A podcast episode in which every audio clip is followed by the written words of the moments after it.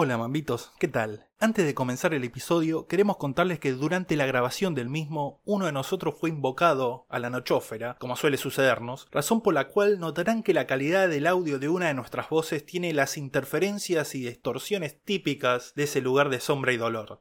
De todas formas, hemos trabajado para que se escuche lo mejor posible y creemos que lo hemos logrado, por lo que no vamos a mandar al frente a quien fue el que se fue a la nochófera. Solo basta saber que ya está siendo castigado con bullying interminable por colgado y colorado. Dicho esto, mambitos, ahora sí, vamos con el episodio. Esto es droga.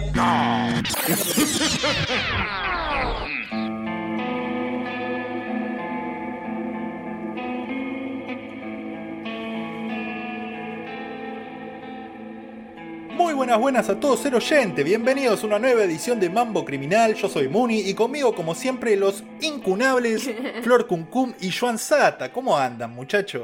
Hay demasiados sonidos Q en esa presentación. ¿Te parece? Hay exceso de Qs. Exceso de cut, el, el pentágono negro me van a poner ahí. el- Hay una literación, ¿no? Una, una caliteración. Una Q literación. Bueno, culiteración eh, suena obsceno. Demasiado obsceno, sí, nos van a censurar. No sé a qué hora nos pasan a nosotros. No nos pasa ninguna hora, es- depende de qué hora nos escuchen los mambitos, ¿no? Pero bueno, escúchenlo después de las 10 de la noche. Pasa que la, la censura es un tema raro, ¿no? Porque por ahí decís, eh, decís morir y te censuran, pero de repente va otro y dice el pobre es pobre porque quiere en un medio nacional y nadie dice nada. ¿Y, ¿y qué- cuál es la vara para censurar? Por ahí le cierran el micrófono a un diputado y, y nadie dice nada. Nadie dice nada. Porque no pueden, porque tienen los micrófonos. Y porque están censurados, claro, por eso nadie dice nada.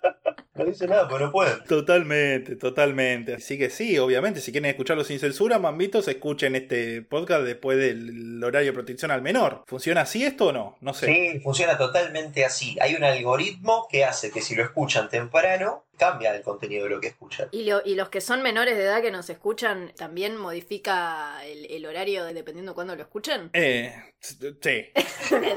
sí, no pienso elaborar. Elaborate on that, no. Sí, sí, sí, totalmente. Bueno, pero no nos deberían estar escuchando chicos, ni tampoco. Hay mucha gente, muchos mamitos que nos dicen que, que nos escuchan en el laburo, lo cual está buenísimo, nos encanta. Pero yo no sé si quisiera que mi laburo sepan que escucho un podcast como este. No sé, para mí está, está bien que les paguen por escucharnos a nosotros, ya vencieron al capitalismo. Bueno, cierto, Bueno, sí. eso, eso es un buen tema. Eh, ustedes en su laburo, ¿la gente sabe que ustedes hacen este podcast? Sí, Sí. Ah, bien, yo lo primero que dije cuando me presenté es, hago un podcast con unos amigos sobre True Crime, se llama Mambo Criminal, y estos son mis dos gatos, Apolo y Lito. ok, excelente. Y mi amiga que me metió al laburo me dijo, dijiste que tenés un podcast. sí, pero ¿qué tiene de malo? Primero, segunda reunión con todo el equipo y los managers. A mí me gusta pasear por cementerios. ¡Flor! Pero eso es rarísimo. Hacer por cementerios bajo la lluvia. Bueno, mira, voy a hacer el trabajo también que no te vas a poder quejar. Claro, totalmente. ¿Vos, Sata, vos saben en tu laburo o se están enterando en este mismo momento? Claro, en mi trabajo yo no le dije a nadie, pero se enteraron igual. Excelente. ¿Cómo? Eh, No sé, porque este podcast es muy famoso, muchachos, parece. ¿Te doxearon? Eh, me, sí, sí, me dijeron, che, ¿cómo que estás haciendo un podcast cuando ya íbamos por el, no sé, quinto episodio? Y yo como, sí, Sí. Vos me decís que tus compañeros de laburo están todo el tiempo buscando Sata en Google a ver en qué estás, a ver qué aparece. Sí. Porque para mí es eso. difícilmente hacen otra cosa que buscar Sata. Total, no hay mucho Sata. El primero que aparezca sos vos. Somos re pocos, boludo, sí. Es, más, en la guía telefónica son todos parientes míos los que hay. Todos colorados. Que no soy colorado, la puta. Pero estamos hablando de tu familia, los colos Sata. Nadie es colorado. Quiero que sepan que mientras estamos grabando este episodio, yo estoy viendo el partido de River, pues estos hijos de puta no son capaces de coordinar un día. Siempre tiene que ser algún día que, que juega River o que está la, la gala de Gran Hermano. Y hoy están las dos cosas. Así que yo estoy viendo de fondo partido de River con Atlético Tucumán. Y el otro día estaba, prendieron fuego. Esto le, eh, relaciona a fútbol, ¿eh? No tiene nada que ver con el partido de River. El otro día, la, la gente del Colo Colo, la gente del Colo Colo prendió fuego el estadio. Y yo dije, mirá estos los del Sata Sata. Y me parece un chistazo. Y no, no entiendo cómo estoy soltera, realmente. Soy graciosísima. Y yo lo entendí de una, ¿eh? Sí. O sea que de verdad es un gran chiste. El Sata Sata. A mí me encanta que hay, hay un mambito que en todos los posteos, en todo, aunque no estemos hablando del tema, sale a decir que Sata es colorado por, por algún motivo. Y aparte, toda el- la cantidad de bullying que te hacen en, en los cafecitos, ay, por favor. Sí. Yo quiero que sepan que yo leo los cafecitos y no, me estallo. Me hace, me hace la semana los mensajes que dejan ahí. Además de los apodos, los mensajes que ponen son espectaculares. Hablando de eso, pasamos a los cafecitos. A... Sí. Porque esta semana se ve que llorar miseria sirve. Porque el anterior, viste que hablamos de Javier Oliver 1991, Javi. porque fue el único que, que compró, y los hicimos sentir mal los mambitos, ¿se ve? Porque esta vez nos compraron un montón, un montón de gente. Pero un Vamos. montón, ¿eh? O sea, récord casi. Casi Sí, récord. creo que récord. Wow. Sí, sí, sí, sí, sí, porque nos compró cafecitos. Un gordo bidón de tuco. Pechugas Larú. Carenciada. Ahora está muy bien. Carenciada, bonito. Hasta ahora todos son buenísimos. Carenciada, muy bueno. El Colorado Sata. ¡Sí! ¡Sí! Pipa. Pará, pará, pará, pará, pará. Pero no es el mismo colo de la semana pasada. Ese también compró y nos dejó un mensaje que vamos más o menos no a leer, pero. Ese me estalló. Ese mensaje fue espectacular. O sea, hay más de una persona Sí. comprando cafecitos Sí. diciendo que es el Colorado Sata. Sí, sí, sí, sí, sí. Hay uno en particular que fue el que inició todo este chiste que dijo. Yo soy colorado, pero no me autopercibo Sata. Porque claro, como Sata no se autopercibe colorado, lo lógico es que un colorado no se autoperciba Sata. Me, me parece No, es, brillante. re- es redondo, es, co- es como el, el- el Colo Colo. Eh, yo la verdad, estaría bueno que buscáramos, claro, que buscáramos eh, excusas para meter a ese equipo de fútbol en la conversación. Porque eh, me- parece que es un, es un chiste, es como kamikaze, ¿no? Es- es un- no tiene desperdicio, es tan simple y tan genial. Sí, sí, sí, sí, carencia, ay, por favor. Carenciada está muy bien, ¿eh? O sea, El gordo bidón de Tuco fue espectacular. O sea, ¿qué? pechugas Larup, igual pará, fueron- no, no hubo uno malo, ¿eh? O ¿Por qué hay, por qué hay Tuco en un bidón? ¿En dónde se hacen los tucos? En un en bidón. Claro, porque el, el- el bidón es como, es una medida opulenta, ¿no? Es como que decir, es como que estás sugiriendo que tenés una familia de 300 personas y haces tuco por bidones. Sí. Es como, te la, la, la imagen es muy buena. Sí, sí, sí, Como sí, que sí, Nos absolutamente. juntamos a comer y ¿qué compramos? Y 10 kilos de fideo y un bidón de tuco. Es muy nombre de banda de banda punk, ¿viste? Nosotros somos bidón de Tuco. Sí, boludo, ya. Dame todo, dame todos los discos. Somos gordo bidón de tuco. además. Gordo bidón de Turco. No, ese es el hit. Ese es el tema Ahí va, principal. ahí va. No, después, después los temas se llaman Cementerio de Ravioles, tiene Sí, una temática, cementerio- sí, sí, sí, una sí. temática de pastas. Sí. Bueno, que vengan a tocar en la próxima Mamocón. Ah, y bueno, el, eh, hasta donde nos quedamos en los cafecitos, Pipa eh, nos escucha desde México, así Ah. que un saludo cordial, eh, compañero solasurense, que ahora está en México escuchándonos. Vamos. También nos compraron Bell, tira de asado, el vacío del tío Sergio, alfarero, kamikaze, Vamos. Kiko, None, Colo, bueno, del que ya hablamos. Hay dos colos.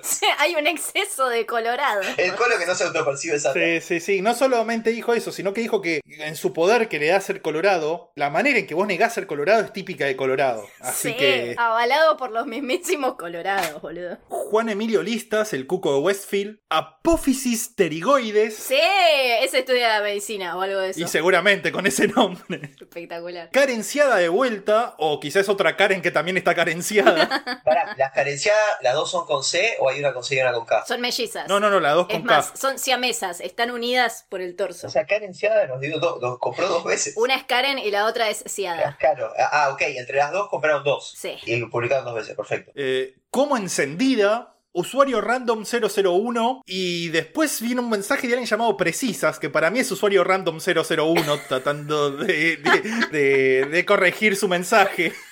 Sospecha. Porque tiene el mismo mensaje las dos veces. Quiso, no sé, para mí quiso hacer algo raro, pero bueno, nos compró dos veces, y es así. Kraken Killer, el hachallero, Bell de nuevo, Mabel. y el asesino disléxico. Los nombres se pueden son espectaculares. chicos. Se están dando cuenta los mambitos que generan contenido también para nosotros. ¿Y qué contenido? Ay, por favor. A mí me hicieron llorar de risa, fuera de joda. Digo, me arden los ojos. El asado del tío Sergio es el mejor asado que comí en mi vida. Estuve hablando de eso durante creo que tres semanas. Ah, bueno. Así que eh, no sé quién se enteró, pero sí, estaba. La verdad que el tío Sergio hace unos asados de la concha. de Vamos, la el tío. Sergio. No es, mi, no es mi tío Sergio, no, es el tío de alguien. Pero. Menos mal. Buen asado, boludo. Qué buen asado que hace el tío Sergio, de la puta madre. Bueno, vamos todos a comer un asado lo del tío Sergio entonces, no sé. Que nos invite el tío Sergio a comer asado porque fue top 3 mejor asado de mi vida. Así, top 3. Vamos. Uf, ¿no quiere ser mi tío también? Que invite, loco. No sé quién se enteró y bueno, y posteó, pero capo el tío ¿No Sergio. habrá sido vos mismo como cuando te pusiste colo? Pero ¿por qué yo voy a aportar cafecitos a nuestro propio... No sé lo que hace cada uno con su dinero. Porque te encanta que te digamos colorado. Tenés un raro kink de colorado con que te digamos colorado. Entonces no podés Eh, parar. algo, algo de eso hay, me parece, ¿eh? Me voy a hacer hincha del Sata Sata, loco. basta. Me, me he sacrificado mucho por esto. Encima se lo mandé a Moni y Moni me dice, pero ¿cómo hicieron para prender fuego cemento? no sé, boludo. Le quiero mandar un saludo acá a mi casa, porque yo si- siempre eh, hablo de lo genial que es su nick y esta vez mandó cafecito, entonces hay que mandarle dos saludos, porque yo como que la iba a nombrar igual. Bueno, sigue siendo para vos ahí el, el, el Nick Ella es tu favorita, pero vos no sos el favorito de ella, Sata. Tomá. Sí, sí, lo dijo, lo dijo. Eh, favorita sos vos. Es- pero pasa que yo estoy cómodo con la idea de que vos seas la favorita de todos. Es como que. No, pará, hay uno que sí te eligió favorito y no me eligió a mí. Ese es mi mambito menos favorito. No tomá. Yo ya estoy resignado que Flo sea la preferida de todo el mundo, porque hasta de mi vieja es la preferida del podcast. sí. Bueno, de mi, de mi vieja también. Saludos a las mamás, que son las mejores. Adóptenme, denme de comer, que estoy pesando 40 kilos. Bueno, y también tenemos que mandarle un feliz cumpleaños a Aran. Sí, feliz cumple. O Aru, Feliz cum- como también dijo que se llamaba, o que le decían, que fue, creo que fue el 9 en realidad, pero bueno. Es verdad, es verdad. Bueno, muy feliz cumpleaños atrasado. Esperamos que el saludo, aunque atrasado, igualmente te haga muy feliz. Sí, sí, sí, sí, y atrasado también en cuanto voy a terminar de editar esto, pero bueno, eventualmente llegará el cumpleaños. El para el 9 del mes que viene, mirá. Sí, o quizá, quizá para el próximo cumpleaños lleguen fechas. Claro. Bueno, presenta el maldito capítulo, maldita sea. Hace un ratito hablábamos de cómo hizo la hinchada del Sata Sata para prender fuego cemento, ¿no? Sí. Bueno, eh, por ahí este episodio nos aclara esa duda. Porque hoy vamos a hablar de un caso nacional, porteño para más precisiones. Un asesinato en masa, un familicidio podríamos decir si es que existe esa palabra. Y si no la acabo de inventar y existe. Es espectacular familicidio. Sí, sí, sí. sí. Un hecho que comenzó como una disputa de dinero y bienes, propiciada por un matón y mafioso, de no pequeña monta pero tampoco un gran líder criminal, y que terminó en una matanza. Un hecho que ocurrió a principios de 1994, hace casi exactamente 30 años, se van a cumplir en un par de días 30 años, y cuyo último episodio podría decirse concluyó recién el año pasado, en 2023. Ah, o sea que es, vamos a estar hablando de algo contemporáneo. Y eso hace que todo se vuelva más real, me encanta. No solo es una efeméride, sino que es contemporáneo, mirá. Todo esto porque estamos hablando de la masacre de Flores. ¿Conocen este caso, aunque sea de nombre? Bueno, vos Flores... me- Sí, re. eh, sí. Yes. Sí, ¿vos Ata conocés de esto? ¿Y Flor la conoce porque se llama Flor o porque vivía en Flores o porque conoce de masacres? ¿Por qué fue asumido? Hay que armar una, un trabalenguas con Sí. esto. Acá hay un chistazo que no está pudiendo suceder. Sí, yo pensé lo mismo, ¿eh? dije, yo la tiro a ver qué hacen con esto porque no, no se me ocurrió. a Bueno, mí. si no se nos ocurre, en mitad del episodio ya saben los mambitos que hacer, ¿no? Que nos la tiren como la de los... ¿Cuál era? La de... La de los drag y, y Drácula que era Drácula. Sí. Absolutamente on point los mambitos. Llenando nuestros baches cognitivos. Algún día vamos a hacer uno en vivo para que tiren, pero todavía no estamos. Todavía no, todavía no, pero sí, sí, sí, sí, sí, ya vamos a hacer. Pero sí, obvio, sí, la escuché nombrar claramente, eh, pero tengo muy poco detalle al punto que es como si no. Perfecto, excelente, como más me gusta. También es una historia nacional, todos sabemos los problemas que hay con las historias de crimen nacional, que no hay tantas fuentes ni documental ni ese tipo de cosas como hay con los temas estadounidenses. Así que de vuelta, la gran mayoría de las fuentes que hemos hurgado para este episodio son blogs y notas periodísticas. Tu. Sí, ponele, ponele, pero no, no, no, hemos hecho todo lo posible para que esta sea la versión definitiva y más verdadera del caso que hay dando vueltas. Y si no, al menos la más entretenida, que es lo importante. Exactamente. Pero bueno, arrancamos. Como toda tragedia, esta historia comienza con una familia. En este caso, los Bañato. José Bañato, de 42 años, era el patriarca de la familia que había formado junto a Alicia, de 40. Tenían tres hijos, los tres varones, Matías de 16, Fernando de 14 y Alejandro de 9. Junto a ellos vivía también Norma, la abuela de los chicos y madre de Alicia. Todos juntos vivían en una casa de dos pisos en la calle Baldomero Fernández Moreno y Pumahuaca. Y para cualquiera que sepa más o menos de las calles de Buenos Aires o sepa usar Google Maps, o sea que ninguno de ustedes dos. Sabía que iba a decir eso. Qué hijo de puta. Sabía que iba a decir eso. Yo, yo fui a la secundaria en Flores. E igual no sé dónde es eso, pero es como que dije, ¿es en Flores? Bueno, entonces es a 10 cuadras del padre, o sea, no pasa nada. Justamente no, cualquiera que supiera más o menos las calles se daría cuenta que estrictamente eso no es Flores, sino Parque Chacabuco. Uy, la puta madre. Me chocan que hagan eso. Pasa que hay, hay una parte, y esto no lo sé por mi gran sentido de la orientación, sino por haber mirado mapas, hay una parte de Flores que está muy cerquita de Pompeya y Parque Chacabuco. Bajo Flores sería eso ya. Hay una, hay, una, hay una cuadra de Avenida Riestra donde Flores limita con Pompeya, ponele. Sí, claro. Y no sé si será ahí por ahí, como que... No, no, no, no, esto me fijé, me fijé en los mapas, todo, mientras hacía la investigación. Esto está a tres cuadras del Parque Chacabuco, del parque en sí Ok, mismo. ok, eh. Amo que se pierde hasta describiendo la. Ahora, menos mal que, que, que admití que no sabía dónde quedaba, porque si no quedaba como un tarado. No, No, claro. claro, re cerca de mi colegio, no, no. Es más Parque Chacabuco que Flores. Pero bueno, puede que este sea ese tipo de situaciones en la que la gente del barrio se autopercibe como de otro barrio. Como por ejemplo, no sé. Como Argentino Junior, la cancha. Claro, Que no tan paternal. está en Villamitre, técnicamente. Pero anda a decirle a alguien que vive ahí que eso no es paternal, te pega una piña.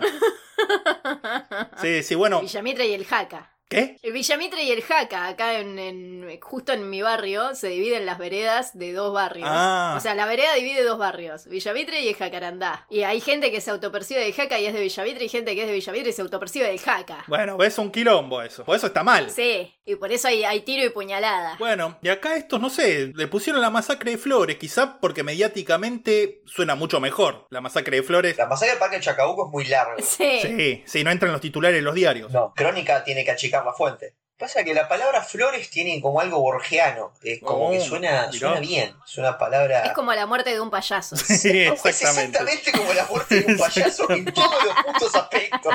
Al punto que ni nos vamos a molestar en aclarar la analogía, porque está, No voy a desarrollar, pero es como la muerte no de lo un vamos a payaso. desarrollar porque es demasiado perfecta. Totalmente, totalmente. La tienen que ver.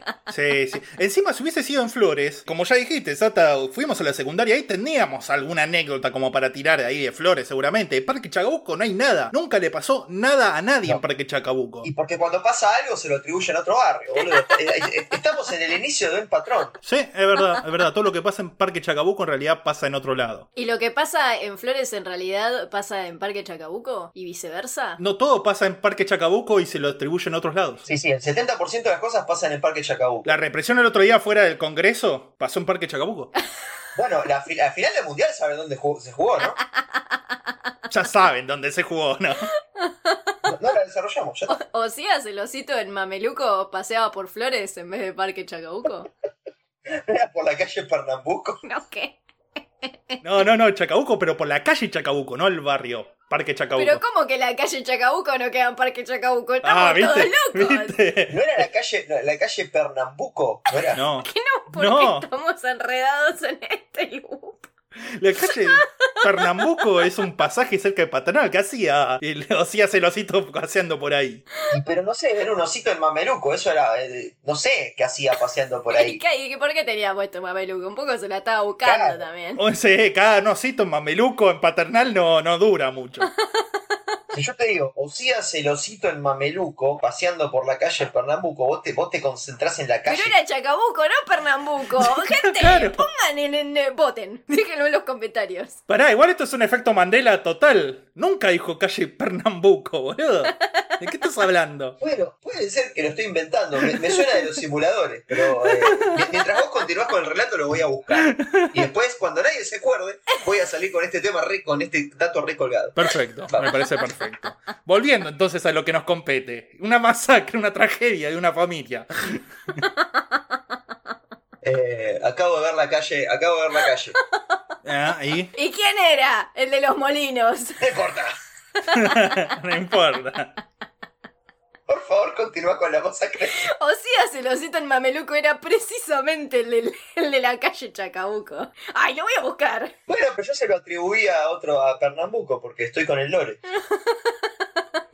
Fue totalmente a propósito, no es porque soy un boludo. Bueno, que continuamos con el homicidio, ¿no? El, fa- el familicidio. Estamos hablando de cosas serias. Sí, obvio, como siempre. Todo indicaría que esta familia vivía bien. No podía decirse que fuesen ricos ni nada parecido, pero vivían bien. Esto era porque José tiene una fábrica de zapatillas, y lo cierto es que al principio parece que le había ido bastante bien con ese negocio, pero las cosas comenzaron a complicarse, como para todo el mundo a principios de los 90.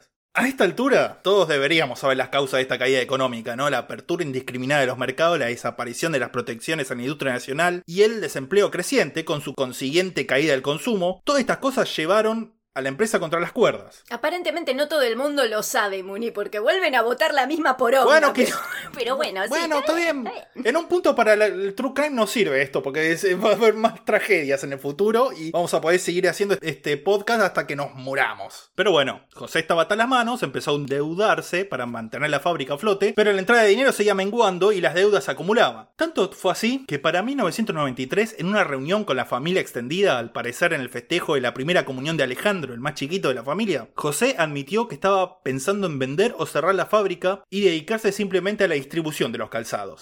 Y es ahí cuando interviene y entra en esta historia el marido de una prima de Alicia, un tipo llamado Fructuoso Álvarez González, Sí. más conocido entre la familia como Cacho.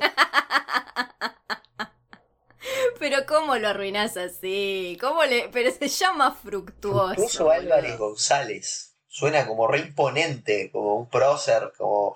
Bueno, la primera junta, eh, Saavedra, Belgrano, Fructuoso Álvarez González, como que re podría haber sido un prócer. Sí, sí, sí, sí, pero le dijeron llamarlo Cacho. Eligieron llamarlo Cacho, está bien. Fructuoso Cacho Álvarez González había nacido en Asturias, España, en 1960. Al año siguiente, obviamente con la familia, se muda a Buenos Aires, en donde desarrolla la mayor parte de su vida. Fructuosamente. Fructuosamente, sí.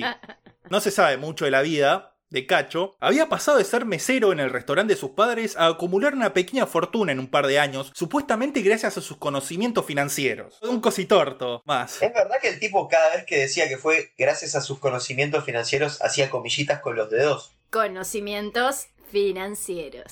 Hacía comellita, guiñaba el ojo, movía la cabeza, miraba de costado. Se te quedaba mirando 10 segundos haciendo contacto visual para asegurarse que habías entendido. Sí, se tocaba la nariz. Se tocaba y te guiñaba un ojo y después el otro.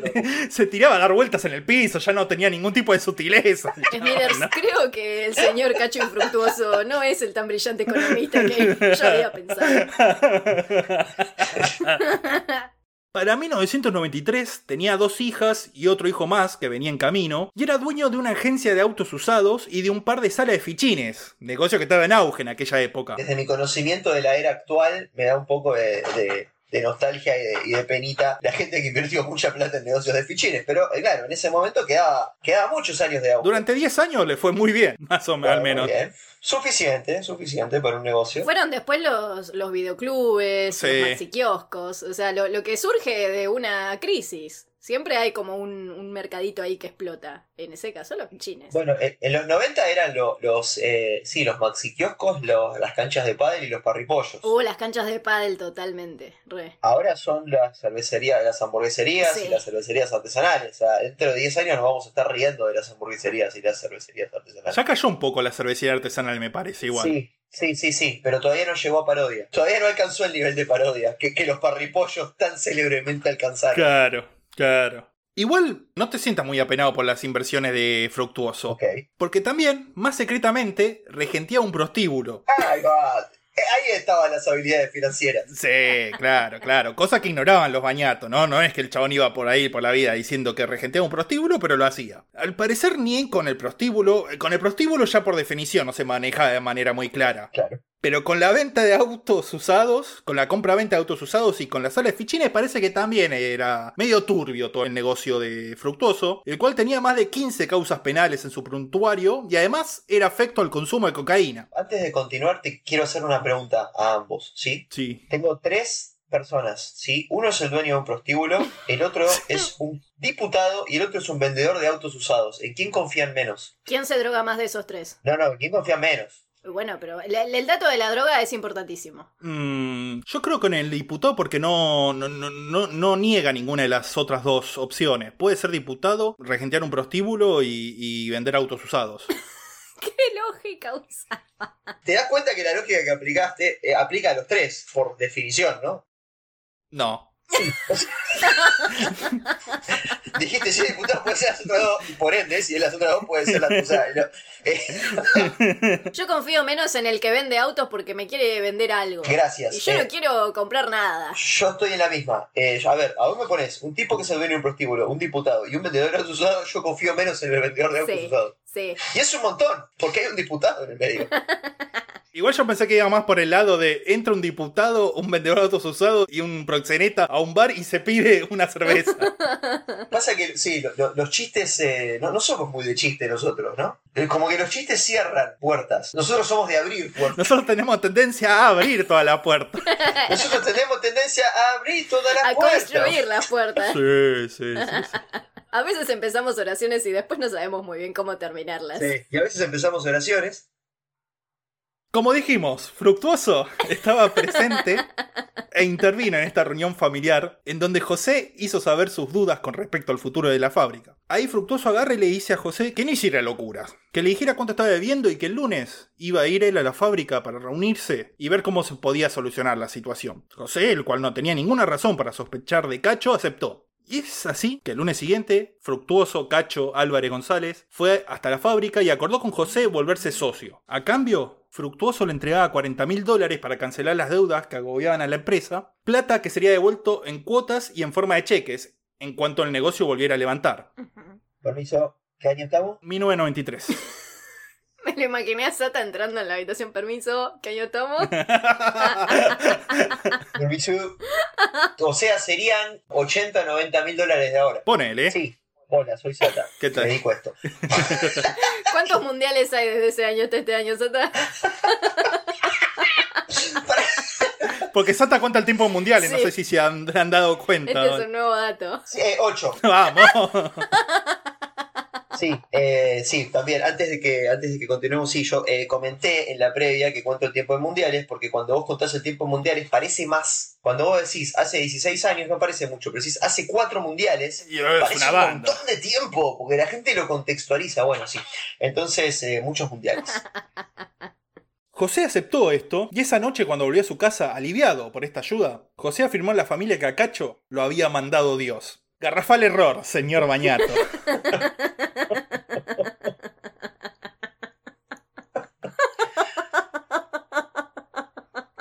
Perdón, pero sí. Garrafal error. O sea, señor. claro, sí. Dios, Dios no te manda ayuda, Dios te manda pruebas, Dios te manda adversidades, Dios te manda inflación, recesión, estancla. Dios te manda cosas para que crezcas, Dios no te ayuda. Dios le da sus peores batallas a sus mejores empresarios. ¿Sabes quién te ayuda? El diablo. El diablo te ayuda. El diablo quiere que pienses que está todo bien y te va a decir, acá, acá tenés. eh". Tomá, claro. 40 luquitas, me la devolvés cuando, cuando quieras, cuando puedas. A ver, si Dios ayudara tanto, ¿por qué existe el refrán cuando la limosna es grande, etcétera? ¿Qué es, qué? ¿Qué? ¿Qué es, Cuando la limona es grande, hasta el santo qué? duda. ¿Qué es este refrán? Jamás lo escuché en mi vida. ¿Nunca lo Pará, escuchaste? Flor, ¿me estás cargando? ¿Cómo que no? Si me estás cargando no me doy cuenta, No, no, estoy cargando. No, no, no, de verdad no te, no, no te está. O sea, Flor no sabía que el cantante de Blur y el de Gorillaz era el mismo, por ejemplo. Ok, ok. Yo no sé qué es Blur, pero eh, eh, Qué bueno. Qué hijos de mil putas. Bueno, ustedes no sabían que Pinocho era porque está hecho de pino, así que cierren todos el orto. es que eso, ¿eso es un dato comprobado o es una conclusión?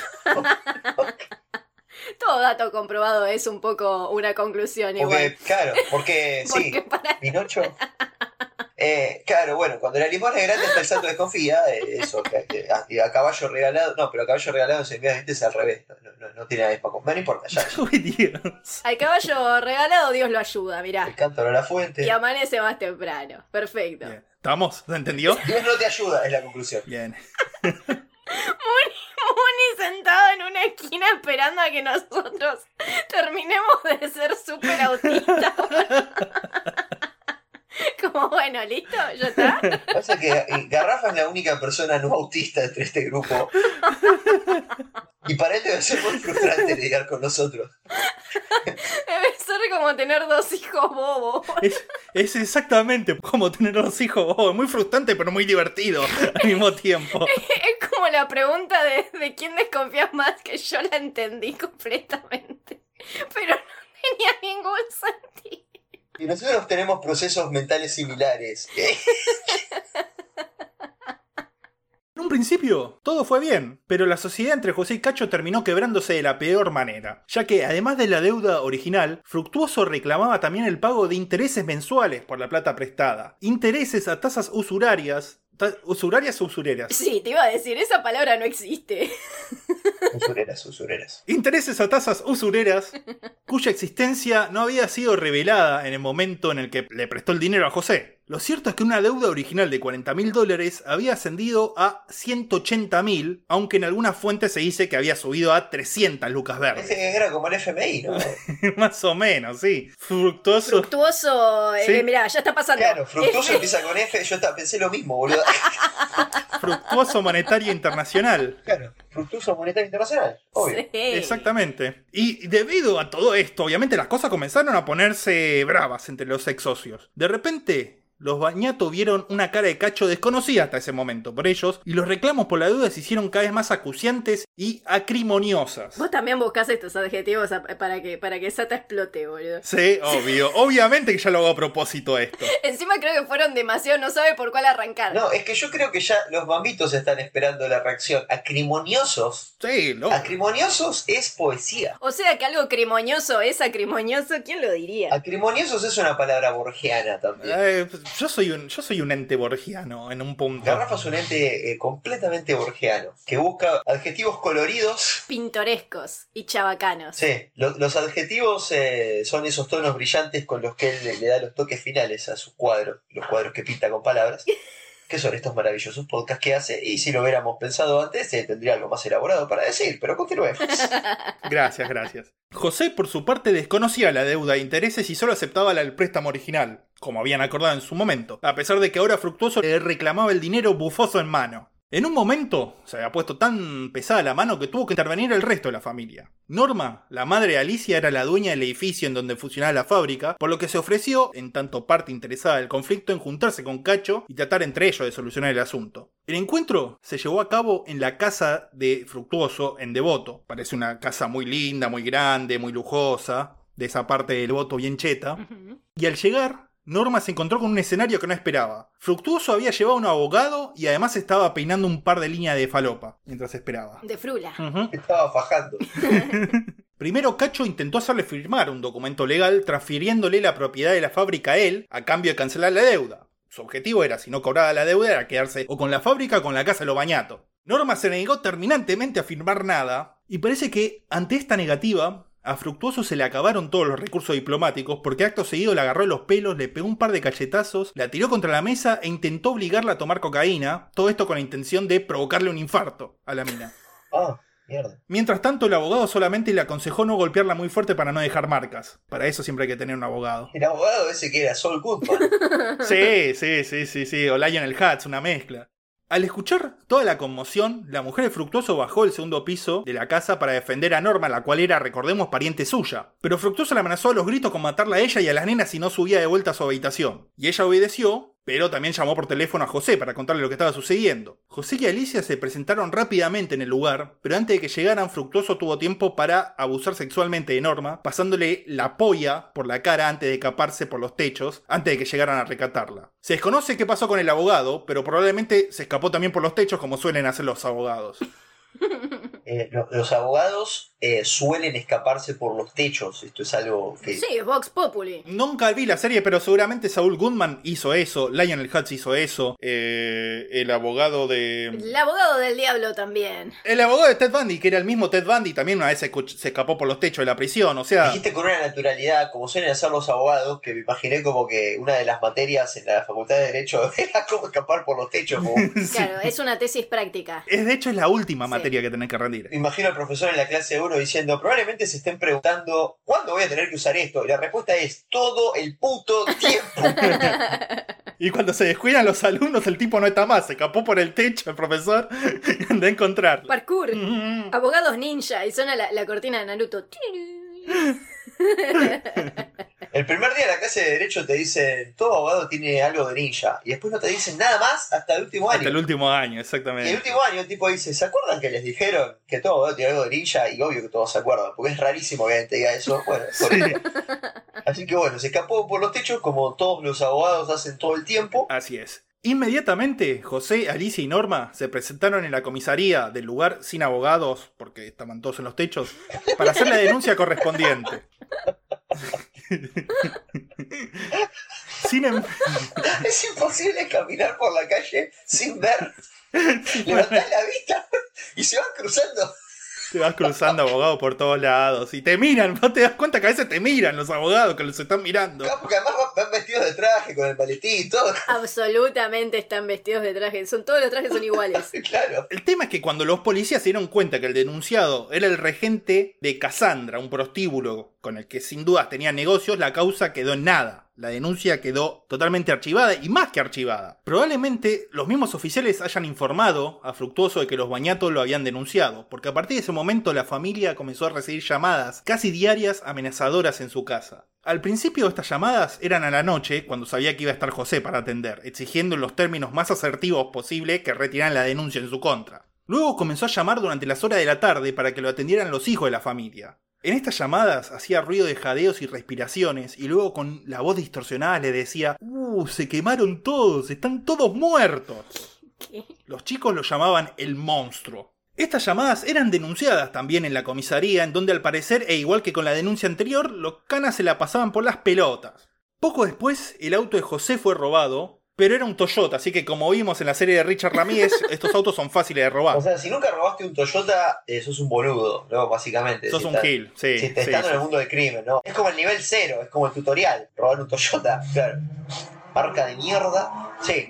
Luego fue el turno del auto Alicia, un Fiat, el cual no fue robado sino incendiado. Como suele pasar, los autos se prenden fuego solos, sin que nadie... Sí, y después apareces vos. Se, se está prendiendo fuego un auto. Sí, claro, combustión Se está espontánea. prendiendo fuego un Fiat. Ay, si los humanos se pueden prender fuego solos, ¿por qué no los autos que encima tienen nafta dentro? ¿Cómo? O sea, la, la- la verdad que tu tenacidad para negar este hecho delictivo eh, llega a niveles que, que me sorprenden, pero ok, sí, se prendió fuego el auto, como el auto en la plaza, el mismo, se prendió fuego solo, ok, Sí. ok. Sí, Claro. exactamente, exactamente. A todo esto, para fines de diciembre, José finalmente vendió la fábrica en donde se instaló una imprenta. Dos días después de realizada la venta, alguien intentó sin éxito incendiar el lugar. Un testigo vio un auto alejarse a toda velocidad de la escena en donde se había iniciado un leve fuego que se terminó apagando solo. Y las investigaciones se descubrieron varias botellas con nafta, así como trapos rociados con este líquido. La situación siguió así por un tiempo, hasta que el 28 de enero de 1994 reciben la última llamada del monstruo. Pasaron los días y el silencio se prolongó. Si bien seguían con las preocupaciones típicas del caso, en la familia de a poco se empezó a normalizar el ánimo. Quizá con este intento de incendio había terminado el hostigamiento por parte de Fructuoso, pensaron. El 16 de febrero, Norma, la abuela de la familia, se tomó un micro a Mar del Plata, o a Necochea, las fuentes difieren, en donde se quedaría un par de días invitada por unas amigas que tenía allí. Como la cama de Norma había quedado libre, el menor de los hermanos Bañato, Alejandro, invitó a un amigo suyo, Nicolás Borda, de 11 años, a dormir a su Pero casa. Esta familia se manejaba como si no tuviera un mafioso psicópata acosándolo. Invitaban nenes a dormir. Y ya habían pasado un par de meses de la última vez que se había comunicado el tipo. Pero qué lugar más seguro que la casa de un mafioso. Es a donde yo no iría a joder para nada. Es a donde quiero que mis hijos estén. Sí, sí, sí. No, pero pará, o sea, la, la familia acosada era la que estaba. No era la casa del mafioso, o entendí cualquiera. No, no, no, sí, sí. Todos son mafiosos. Ah, todos son mafiosos. Ah, ok, ok, todos son mafiosos. Todos son mafiosos. El nene de 11 años era mafioso. En esos 11 años era el más mafioso. Sí. Le decían Don Nene. Sí. Oh, nene. Era un cantante de reggaetón. Sí. Es totalmente. ¿Cómo no hay ningún cantante de reggaetón que se llame Don Nene, no? Son los que telonean a, a Bidón de Tuco, al gordo Bidón de Tuco. Sí, sí, sí, sí. Pasa que, lamentablemente, mucho que nos pese, el punk no es un género muy popular y el reggaetón sí, entonces, Sí, por cuestiones contextuales, de donde Tuco telonea a Don Nene. claro. Sí, sí, sí, sí, sí. Qué mal que suena eso. Bidón de Tuco telonea a Don Nene. Pero bueno, no, como decíamos, la familia se había relajado un poco porque había dejado de llamar, había intentado prender el fuego a la fábrica, que era, digamos, su objetivo principal, quedarse con la fábrica. Y en todo caso, José pensaba que si iba a pasar algo, se le iba a agarrar con él, no con el resto de la familia. Esa noche, la familia Bañato junto a Nicolás Borda vieron el partido San Lorenzo Independiente por el torneo de verano jugado en Mendoza. Pará, pará, ¿ganó el rojo? Ganó San Lorenzo 2 a 0 y se coronó campeón de ese torneo de verano. Mi, mi tío se va a poner contento. Le mando un saludo a mi tío Carlos de, de como encendida cerámica. Ahí va. Eh, sí, se va a poner contento que ganó San Lorenzo. La familia esta, los Bañato, eran todos hinchas de San Lorenzo, reforzando las pruebas de que era una familia de Parque Chacabuco y no de Flores. Ya que Parque Chacabuco es básicamente Boedo 2 y son todos hinchas de San Lorenzo ahí. Sí, totalmente. Una vez finalizado el partido, se fueron todos a sus habitaciones en el piso de arriba a dormir. Poco después de las 3 de la madrugada, Norberto Corda, un vecino del barrio, vio a un auto, irónicamente un Renault Fuego, pasar dos veces muy despacito por la cuadra. La segunda vez se estacionó en la esquina de Fernández Moreno y Pumacagua. Del auto bajó un hombre flaco y desgarbado que llevaba unos bidones en la mano. Ok. Sí, no, no, no. Perdón, pero sí, la palabra bidones ya se volvió común. Era el gordo bidón de Tuco. Supongo que en los bidones había nafta y no tuco, pero. Ok. Las investigaciones posteriores determinaron que el incendio se inició dentro de la casa, por lo que Fructuoso debió haber encontrado una forma de entrar al lugar, probablemente el garage, y rociar los dos pisos de la casa con nafta y fósforo líquido, ¿Qué? un potente agente incendiario de uso militar. ¿Qué? Como fósforo líquido. Yo tampoco eh, sabía que eso era una cosa. Lo estás inventando. No, por supuesto que no. Esto fueron las pericias policiales. Después, cuando hicieron las pericias, dijeron que había nafta y fósforo líquido.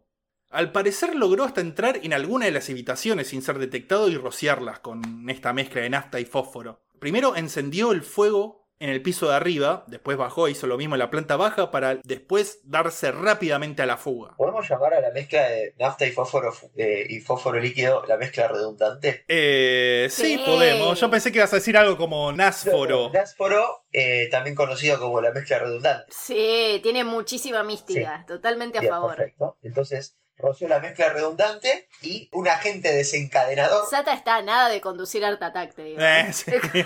Hoy estamos didácticos, ¿viste? El próximo spin-off de Mambo Criminales, Sata te enseña a hacer bombas e incendios. Vayan a una estación de servicio cuando no haya nadie. Y lleven una manguera. Eso es mucho, muy Si importante. no tienen la manguera, ni se molesten. Sí, sí, sí, iba a decir lo mismo. Si no tienen. Ay, por Dios. Así que bueno, ro- roció la mezcla agente desencadenante y después se fue a la mierda. Se tomó el palo. Vamos, chao.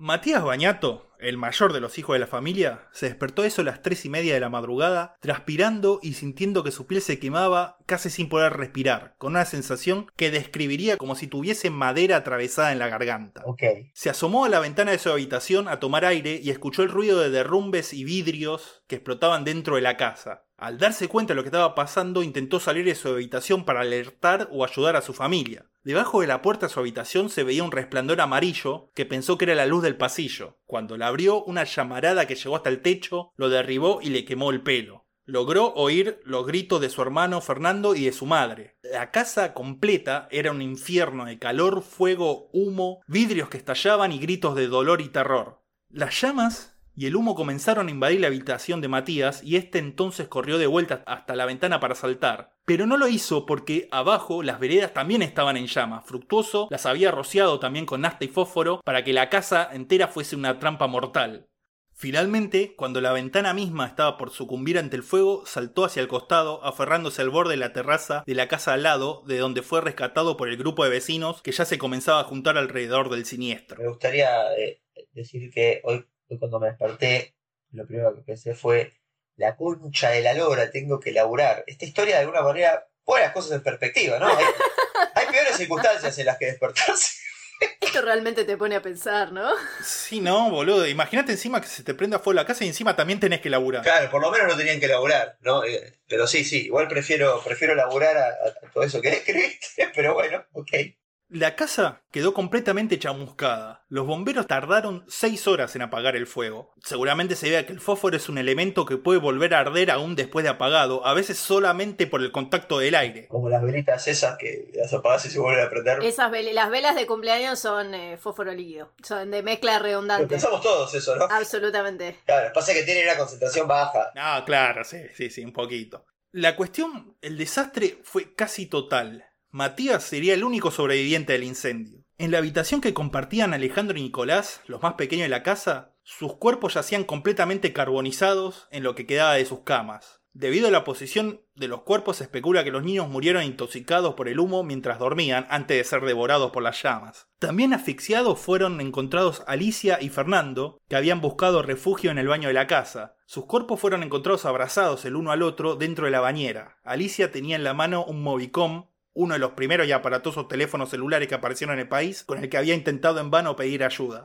En su habitación, José Bañato fue encontrado aún aferrado a la reja de la ventana, como si hubiese estado hasta el último segundo tratando de arrancarla. Debido al creciente número de robos en la zona, la familia había enrejado todas las ventanas de la casa excepto la de la habitación de Matías, que fue por donde pudo escaparse, el único. La asfixia por humo es lejos la principal causa de muerte en un incendio. Es muy raro que mueras quemado por las llamas. Sí, acá todos murieron asfixiados. En la mayoría de los incendios pasa eso. Ahora, parece que la protección que Fructuoso recibe de la policía no abarcaba el delito de prender fuego a toda una familia, por lo que muy rápidamente, solo cuatro días después de la masacre, fue detenido. En ese momento saltó también que tenía otra denuncia en Pinamar por amenaza de muerte e incendiar una inmobiliaria el primero de enero de ese año. Aunque quien no quiso alguna vez prender fuego a una inmobiliaria, acá tampoco lo podemos acusar tanto. La verdad. Que yo me imagino, boludo, el comisario de, de cagándolo a pedo, como dale la concha de tu madre. O sea, una cosa es que apriete su par de giles, otra cosa es que prenda fuego a una casa con mezcla redundante y mate cinco personas. La puta que te parió. Me estás volviendo todo este tema de la protección que arreglamos. Me la está complicando un montón, boludo. O sea, Claro, me está poniendo en un compromiso, flaco. Lo prende fuego. yo le pongo onda, pero vos la concha de tu hermana.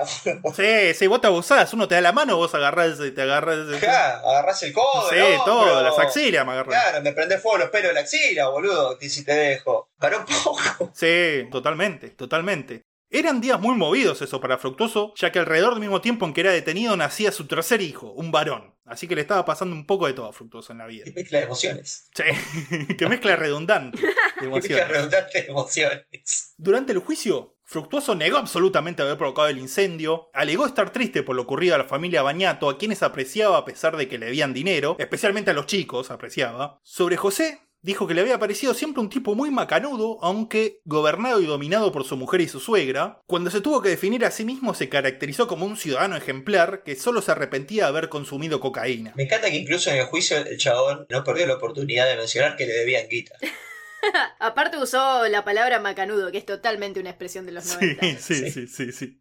En cambio, para los peritos psicológicos, Los peritos. los peritos psicológicos, Ah, yo no iba a decir nada, pero sí, yo no iba a dejar pasar. Pero para los peritos psicológicos, Fructuoso era un psicópata con una casi nula tolerancia a la frustración, lo cual lo llevaba a reacciones impulsivas, paranoicas y violentas exacerbadas por el consumo de cocaína. Ahora, la culpabilidad de Fructuoso era evidente para todo el mundo, por lo que no fue una sorpresa cuando el 10 de noviembre de 1995 fue condenado a prisión perpetua por homicidio agravado. A todo esto, Matías quedó bajo el cuidado de su abuela, que volvió urgentemente de la costa al enterarse de la tragedia. Habiendo recibido justicia, ambos intentaron rehacer sus vidas lo mejor posible, dado el tamaño de la tragedia. Por ejemplo, Matías hizo la preparación para tripulante de cabina de aviones, que era su sueño, y en el año 2003 ingresó como participante a la Casa de Gran Hermano para su tercera temporada, ¿Qué? en la que Pará. llegó hasta, hasta la ¿Qué? final, pero terminó en cuarto puesto. Repetime el nombre. no, Matías Bañato. No, no, ¿qué? ¿Qué? ¿Qué? No, pará, pará, pará, pará. Matías Bañato. ¿Cómo se guardó ese dato? ¿Cómo se guardó ese dato, hijo de puta? Yo soy muy fan de Gran Hermano, chicos. ¿Qué temple que tiene este hombre? Garrafa, te admiro. Y porque pasó cronológicamente después del resto del caso. Yo lo hubiera tirado como el recontra principio de todo esto. O sea, como que lo me hubiera aguantado para soltar esto. El Matías Baniato. Sí, sí, sí, sí. Vamos a buscar la cara. Me muero, boludo. Yo no recuerdo a este chabón. Pero fue año 2003. Sí, bueno, pero he, he visto lo- los Gran Hermanos. ¿Vos viste todos? Sí, re, obvio, boludo. Yo to- todo, todo programa que sea para evadir la realidad, pero es mi falopa, rica falopa. Y de este no me acuerdo, boludo. Es más, ahora hay uno que es uruguayo que dicen que es sobrino político de uno del- de los que murió en los Andes. No, que murió de los sobrevivientes de, de los Andes. Ah, mirá, no sabía eso. De la Sociedad de la Nieve, de la, de la película. Sí, sí, sí, sí. De los Riders que quedaron ahí en los Andes. Así que esta data me da la vida, mirá. Bueno, sí, llegó hasta la final, pero terminó en cuarto puesto, no ganó el juego. Yo tengo que admitir que vi el primer Gran Hermano. Creo que todos vimos el primero. Eh, yo vi el primero, pero no vi ninguno más. Nunca más. No, yo, yo tampoco. Este era el segundo, supongo, 2003. El tercero. Posta, boludo. era Matías Bañato, ¿cómo vive el sobreviviente de la masacre de Flores y finalista de Gran Hermano? 3. Noticias argentinas. Sí, sí, sí, totalmente, totalmente. ¿Saben dónde está la casa de Gran Hermano, no? En Flores. Parque Chacabuco. Lógicamente estaba en Parque Chacabuco. Pero bueno, la cuestión es que pasados los años, todo parecía estar encauzándose lo mejor posible para Matías, cuando una madrugada de agosto del año 2010, a las 3 y media, recibe un llamado telefónico. Al atender, escucha el otro lado, como cuando tenía 16 años nuevamente los jadeos distorsionados del monstruo. Y escucha también que el monstruo le dice te quemaste, estás muerto. Boludo, la concha de tu hermana. Aparece en la película, aparece la llamada. ¿Viste, boludo? O sea, la, la- la peor, lo, lo más desgarrador de las películas de terror es cuando hacen eso, como que onda terminó todo, te muestran que creció, que vivió, que es feliz y de repente Sí. pasaron 20 años. ¡Ah, tomá, de nuevo! ¡La concha de tu Y madre! de repente, ¡pum! Cliffhanger para una 2. Sí, sí, sí, sí. Y este hombre vivió, y este hombre vivió esto de verdad. Sí, sí, es absolutamente como una película de terror, boludo. No, a mí se me, sol, se me, se me salta el. No, no. Bueno, imagínate Matías cómo estaba. No, boludo, se me vuelvo loco ahí, ahí en el acto, eh. Imagínate lo del orto que quedó que se metió a Gran Hermano. Eso fue antes. O sea, imagínate ahora cómo quedó. Claro, o sea, el chabón ya había pasado, por, por eso, ya, pero ya había pasado lo de Gran Hermano. Sí, sí, sí, sí, por eso. Por eso es como que ya tuviste una vida tan, Sí. eh, tan extensa y llena- hasta donde el fucking gran hermano en el medio, tuviste en la tele. Vivió muchas vidas en una. Eh, claro, pasó un montón de cosas y de repente te pasa esto y sentís que, que nunca volvés, claramente volvés al lugar. Sí, sí, sí, sí. Mentalmente, físicamente, emocional y espiritualmente, volvés ahí y de repente sos un nene de nuevo. No, boludo, qué poronga. Sí, sí, sí, sí, sí, absolutamente horrible. Obviamente así, alarmado y angustiado, Matías apersonó a hacer la denuncia y reclamar cómo era posible que el asesino de su familia pudiese contactarlo así nomás. Al hacer las averiguaciones del caso, se enteró que Fructuoso Álvarez González estaba nuevamente en libertad. ¿Qué había pasado? ¿Por qué estaba en libertad el chabón este que le habían dado perpetua? Para el año 2004, Fructuoso, que recordemos había nacido en España, hace uso de un convenio de extradición e intercambio de presos entre Argentina y España. O sea que los españoles encarcelados en Argentina pudiesen cumplir su pena en su país de origen y viceversa. Para que esto le fuese concedido, tuvo que truchar la presencia de algún familiar en el viejo terruño, lo cual era una condición necesaria para la extradición, pero parece que una de sus hermanas se fue a vivir a España para ser de garante y lo mandaron a una prisión en España. No fue lo único que truchó, igual parece, porque una vez llegado a España en los registros de justicia de aquel país, Fructuoso aparecía como condenado desde 1992, o sea, se estaba descontando tres años de su cadena perpetua, la cual en España significa 20 años de prisión, porque esa es la pena máxima. Además, en los años siguientes logró una reducción, otra reducción de su pena, debido a su buena conducta y las actividades, trabajos y programas de re- rehabilitación de los que había formado parte mientras estuvo preso ahí. Entonces, después de 13 años de prisión, fue liberado en noviembre del 2008. Permaneció un año en España, seguramente porque esa era una de las condiciones de su libertad condicional, hasta que en diciembre del 2009 vuelve a la Argentina. Supuestamente, en el aeropuerto lo retuvieron al conocer la extraña situación legal de Fructuoso y dieron aviso a la justicia para saber cómo proceder. Y al parecer el juez, el cual luego se excusaría diciendo que estaba lleno de laburo, jamás respondió a esos avisos, por lo que se le tuvo que dar entrada libre al país a Fructuoso. Eh, pero había un solo juez en todo el país. ¿o cómo? ¿Qué pasó ahí? O sea, ¿qué? El que llevaba la causa no, no pudo atender. Y cada vez que el juez no puede atender, dejan libre. a- ¿Qué onda, boludo? ¿Qué quise esa metodología? Eh, bueno, no sé, boludo. Nunca intenté entrar al país siendo No, extranjera. ah, el juez está cagando. Ah, bueno, liberemos al preso entonces. ¿eh? Pará, acá cinco minutos, ¿no? O sea, que. La cuestión es así, el tipo estaba condenado a prisión perpetua, pero había sido liberado en España, entonces bueno, dijeron, bueno, ya fue, déjalo pasar, qué sé yo. Bueno, ya. No lo podemos tener en el aeropuerto acá todo, todo- toda la Eso es vida. totalmente algo de este país, boludo. ¿Cómo no vas a poder? ¿No viste la película con Tom Hanks? Lo re puedes tener en el aeropuerto. Era la terminal. Lo re puedes tener. Y, pero no viste cómo quedó Tom Hanks, Tom Hanks y Sanazo. Tom Hanks y- esa no la va a agarrar nadie, boludo. Bueno, después subimos un video haciendo Después referencia. subimos un video. Sí, sí, es una referencia. No lo vamos a subir No. nada. No pasa nada. Entendieron todo lo demás, no entendieron esa, no, no se muere nadie. Sí, ya fue, no pasó Bueno, nada. ok, listo. O sea, no, eh, como esto no es, eh, no es una película de Spielberg, eh, entonces no lo dejaron en el aeropuerto. El juez eh, no atendió el teléfono y dijeron, che, llamamos de nuevo. No, no, No, mejor dejemos libre a este tipo condenado, eh, un, un criminal internacional esencialmente, que está entrando al país, y no, mejor dejémoslo libre, como es lo que... Claro, está bien, vamos con el criterio de la gente del aeropuerto, y el chabón entró libre, y lo primero que hace es ir a un teléfono, en el teléfono y empezar a amenazar a Matías Bañato. Obviamente, imaginemos el terror de Matías y de la abuela al enterarse de esto, ¿no? Sin embargo, el miedo no los paralizó y comenzaron a presionar a la justicia para que se moviera y detuviera a ese loco de mierda que tenía que seguir encerrado. Al comprobarse las irregularidades de su libertad, se le dictó un orden de captura inmediato. Durante el siguiente año, Fructuoso, además de llamar esporádicamente a Matías, se movió por alrededor de 47 viviendas para eludir a las autoridades. Finalmente, en diciembre del 2011, en un procedimiento llevado a cabo por la policía aeroportuaria, es detenido mientras se escondía en el techo falso de una casa en la ciudad bonaerense de Tortuguitas. Hay, hay eh, muchas cosas eh, que involucran techos en esta historia. Sí, no. claro, tenía que ir esquivando abogados, ¿no? Cuando- Claro, sí, sí, lo sí. encontraron junto a cinco Es más, abogados. por eso lo detuvieron. Sí. Porque Era el único que estaba vestido de abogados en ese techo falso. Bueno, hay, barrios, hay barrios en los que ya directamente ponen señales de tránsito en los techos. Sí, paso de abogados. Paso abogados, acá, semáforos. cruce de abogados. ¿Cómo saben que es su cruce?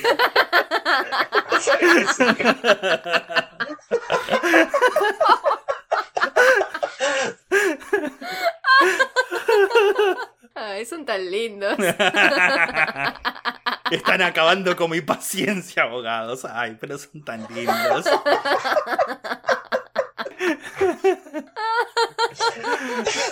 Bien, entonces, eh, ahora yo entiendo, o supongo más que entiendo, que, que este tipo, el objetivo de su vida era matar a Matías y terminar Es con... como un Bob Patiño que se enseña con Bart Es, es exactamente como un Bob con las llamadas. Entonces, usa un bolígrafo fructuoso. Di Bart. Y los españoles dijeron, si habla alemán no debe ser tan No debe malo. ser tan malo. Y lo liberaron totalmente. Ese fructuoso es una mala persona. Una vez me llamó jefe polla. Polla. Oh, momento, yo entendí. Bueno, Nuevamente en prisión, en la unidad número 2 de Seiza, Fructuoso pidió cada vez que podía la libertad condicional o presentaba recursos para ser extraditado otra vez a España. Esta vez se le negó todo, más aún cuando los informes socioambientales que se confeccionaban sobre el tipo decían que presentaba una, y cito, evidenciada involución en su comportamiento dentro de la cárcel, dificultades para acatar los reglamentos internos y escasez de autocrítica por los crímenes cometidos. O sea, no había aprendido nada. Usted no aprende, ¿verdad? habría que ver cómo son las cárceles en España, pero eh, había aprendido cómo fingir el progreso. En España sí, pero acá se ve que ya no lo intentó más. Y por ahí cuando lo volvieron a agarrar fue como que ya, ya no, no tenía más, no tenía más nafta. Sí, no tenía más, no tenía más mezcla no tenía más eh, redundante. mezcla redundante. Se le había acabado la MR. Yo le digo MR. ¿Podemos transformarlo en un trago? Tipo, un día nos podemos juntar y podemos hacer la Sí. mezcla redundante. Pará, en la, pro- en la- en la próxima MamboCon podemos Hacer un, Sí. un fluido redundante. Hay que hacerla en un bar y decirle a la gente del bar, eh, che, agarrá un trago que vos quieras y decirles que es fluido redundante, van a pedir un montón. Dale. Éramos solo nosotros. ¿Quién chota eran para diagramar el bar, no? Pero no lo digas, no se lo digas ahora. Oh, oh, A los mamitos. Ya se van a olvidar. Se van a olvidar. Se van a olvidar. Se van a olvidar, no pasa nada.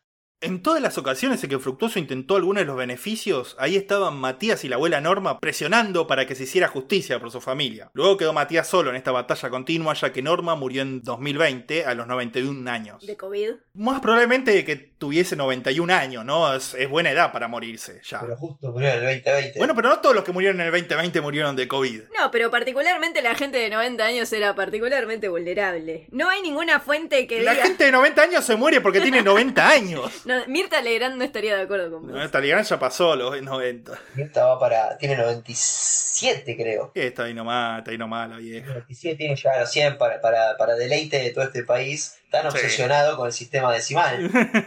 tiene que llegar a los 100 para que todos festejemos, ¿no? ¡Qué remil porongas una milla! Como ese meme, boludo. Bueno, la cuestión es que. Murió de COVID. Sí. Bueno, ¿sabes qué? Sí. Bueno, no hay fuentes que digan que no murió de COVID. Silencio. Moni, bajate del techo, deja de gritar objeción. Objeción. Objeción. Para que pasen estos tres abogados y va.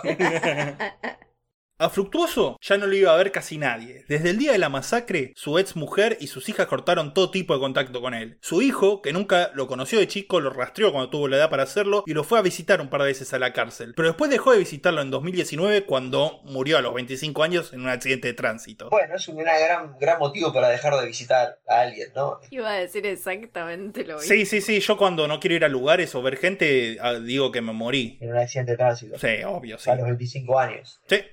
Cierra por todos lados. Esta semana morí como tres veces, boludo. Sí, ¿viste? Cuando te querés ir temprano de una reunión también, ¿no? Sí, sí, finjo mi Sí, muerte. sí, sí. finjo mi muerte y ya está. Y me voy a la mierda. No, yo les digo, no, acabo de morir en un accidente de tránsito a los 25 años. Me levanto y me voy, nadie nunca me dice nada. No, claro. Más te dejan ir, te abren la puerta para que te vayas. Sí, sí. Ay, Sota, si te querías ir solamente tenías que decirlo. tipo, se ponía a romper la bola con los gatos, ¿viste? ¡Estoy muerto! gritaba. Y yo mientras me subo al auto le digo, no, te escucho, estoy muerto. La única persona que iba a visitarlo a Fructuoso era su novia. Una mujer uruguaya que había sido empleada suya en uno de los fichines a principios de los 90, con la que ya había tenido una relación entre el año 98 y el 2000, la cual había sido retomada a mediados del 2022, siempre con Fructuoso entre rejas. Ella era la que le había ofrecido la casa con techo falso en Tortuguitas, donde se estaba escondiendo cuando fue detenido, y esa misma casa era la que ofrecía como garantía de vivienda de Fructuoso cada vez que éste intentaba la libertad condicional. Perdón, ¿no? Pero nosotros vamos a fingir que un techo falso es como un concepto real con el cual estamos familiarizados. ¿Qué carajo es un techo falso? Un techo falso, ¿qué te, te- Ay, no es tan difícil. ¿Un techo? ¿Tenés el concepto techo? Sí. ¿Tenés ¿Es el concepto concepto, de lo falso? falso? Bueno, ahora Sí, unimos. bueno, un, claro, un techo falso, un techo que no es un techo. No, señor, usted entendió la pregunta. No se haga. eh, eh, a ver, ¿qué, qué es? ¿Un techo falso que sería? ¿Un techo doble? Lo voy a googlear. Primero que el fósforo líquido, después que los techos falsos. Claro, por ejemplo, el falso 9. eh, Ey, dice techo falso moderno, o sea que hay como de... Entonces, el, el techo falso, ¿qué sería? Que hay un techo doble para que vos puedas en el medio, entre el techo de arriba y el techo de abajo. Es absolutamente algo de telo el techo falso. Como que, ¿En qué consiste eh, prácticamente? No puedo describirlo, tenés que verlo. Un techo falso que arranca antes del techo verdadero y te deja un espacio como para estar ahí. Para que vos te. Ah, ah, eh, perfecto. Para juntar mugre, boludo. Es algo que junta mugre. No es un concepto tan difícil, no entiendo por qué no lo entendieron de una. Pero ¿por qué entenderías? O sea, ¿por qué vos entenderías como si yo te digo techo falso? ¿Cómo entendés que hay un como un cuadrado pre-techo? ¿Entendés? Como que ponele Porque qué otra cosa sería un techo que no existe y que todo el mundo dice, ah, mirá qué techo. Sí, como un descapotable o un techo de cartón. Yo me imagino un techo de, de cartón porque es como un techo, pero no es de, de verdad, está pintado. Es Como- un techo, es un techo, está ahí arriba. Pero, ¿qué lo hace? Porque si vos, si vos te lo querés tomar literal, ¿qué lo hace falso? Si es una es, es un prisma que está perpendicular a las paredes, es un techo.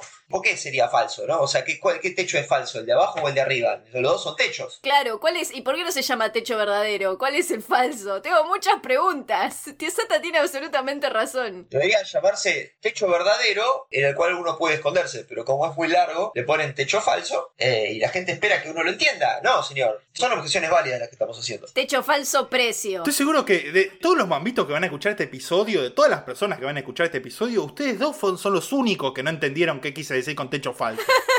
Falso techo, cielo raso, oferta, Floresta Flores, 800 pesos. Nosotros representamos a la gente confundida y silenciosa de este programa Ustedes no, y les vamos a sacar todas las dudas. ustedes no se pueden representar ni ustedes mismos. Hay un lugar que los vende que se llama Panel Sandwich. Mirá, mirá Flor, ya está en cualquiera. Ya está, ya está mirando ofertas. Pared sándwich me parece mucho más claro que techo falso. Pared sándwich es absolutamente algo que entendería. Pared sándwich superior. Pero no, no era una pared de esto, era un techo. Bueno, pero la diferencia cuál es, la, la posición, ¿no? Claro, un techo un poco es una pared que está eh, eh, superior. Exacto. Dios mío, ojalá ustedes no, no sean albañiles nunca, porque van a, ser- van a- van a tener una tragedia peor que esta, que la de Flores. Conceptualmente el techo es una pared, eh, solo que está mirando para otro lado, ¿no? No, no habría que ponerle un nombre distinto.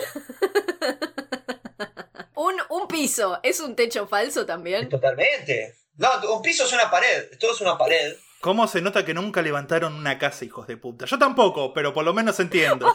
Tampoco. Yo estoy en la pared de abajo y, y la lámpara está en la pared de arriba. Y esta, ya está. Es- es- esto es lo que está sucediendo ahora. Así que bueno, estaba, estaba en la pared sándwich de arriba, la pared sándwich superior, mal llamada techo falso, donde había por lo menos tres abogados escondidos y él. Yo me imagino a Moni tipo, listo, ya está. ¿Terminaron? Yo me quiero lastimar en este momento. ¡Furioso! ¿Qué te lo impide tu techo falso? Yo estoy, yo estoy transpirando sangre. Si te suicidas vas a ensuciar toda la pared abajo, boludo. Dale. ¿Sabés quién se lastimó y ensució la pared de abajo? Bien. Fructuoso, en diciembre del 2022. Menos mal. Menos mal porque si no era fructuoso no entendía nada, boludo. Iba a ser muy extraño. Mirá si decía, ¿sabés quién? Batistuta. ¿Qué? Bueno, fructuoso. Se, eh, se pegó un tiro. No se pegó un tiro, se lesiona, no, no, no, no está muy claro, porque no se sabe si se cayó el mismo o le pegó otro recluso. La cuestión es que se quiebra la cadera, por lo que tiene que ser llevado al hospital. Desde ese entonces quedó postrado en la cama, pero según algunas fuentes, se hizo infectar la herida a propósito con su propia mierda para lograr una prisión domiciliaria por razones de salud. Ah, jugadísimo. Bueno, si esto fue así, le salió demasiado bien para sí mismo, ya que sufrió una infección generalizada, Claro, eso iba a decir. Por lo que debió ser internado en abril del 2023 y terminó muriendo el 30 de ese mismo mes por un shock séptico a los 63 años, para alivio de Matías Bañato, que declaró que puede ahora una vez más sí recomenzar su vida. Igual, perdón, tenemos acá a la persona experta para preguntarle. Flor, ¿vos recomendás infectar una herida con mierda? Es absolutamente lo que hubiese pensado que le iba a pasar igual. Claro, Como, che, pero un poco se te va a infectar toda la sangre y te vas a morir. Pero, pero bueno, eh, está bien. yo no soy médico ni nada, pero me parece que era totalmente lo que iba a pasar. Claro, yo no soy un médico de la gran ciudad, pero me parece como totalmente lo esperable. Bueno, ¿no? pero vos sí sos una médica de la gran ciudad. ¿Qué, opi- qué opinás?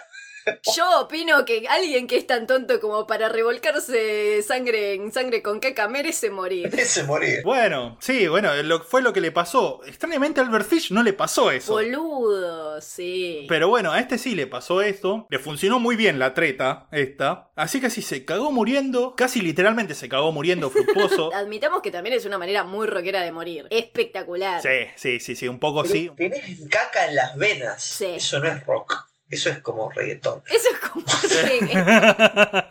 Es Don Nene, boludo. Es totalmente alguien que haría Don Nene. Sí, sí, sí. O sea, un punky quizás te escupa, pero no se va a inyectar mierda. Claro, boludo, ¿no? Sí, sí, sí, sí, sí, sí. Y como dijimos, a partir de ese momento, Matías Bañato pudo realmente seguir con su vida, ahora sí, ya porque de la muerte no va a volver este hijo de puta.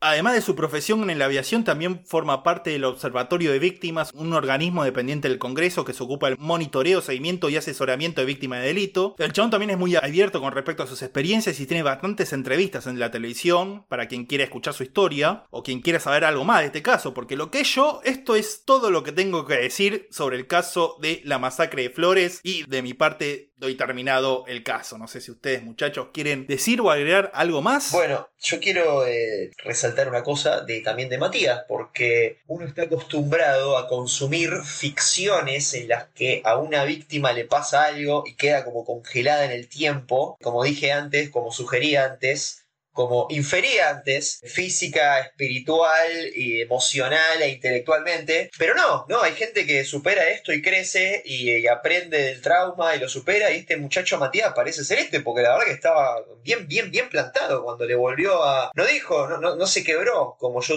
pensé que iba a ser, sino que de las pelotas salió, ¿no? El chabón ya lo tenía remasticado. Dijo, no, disculpame, pero yo ahora soy una figura pública.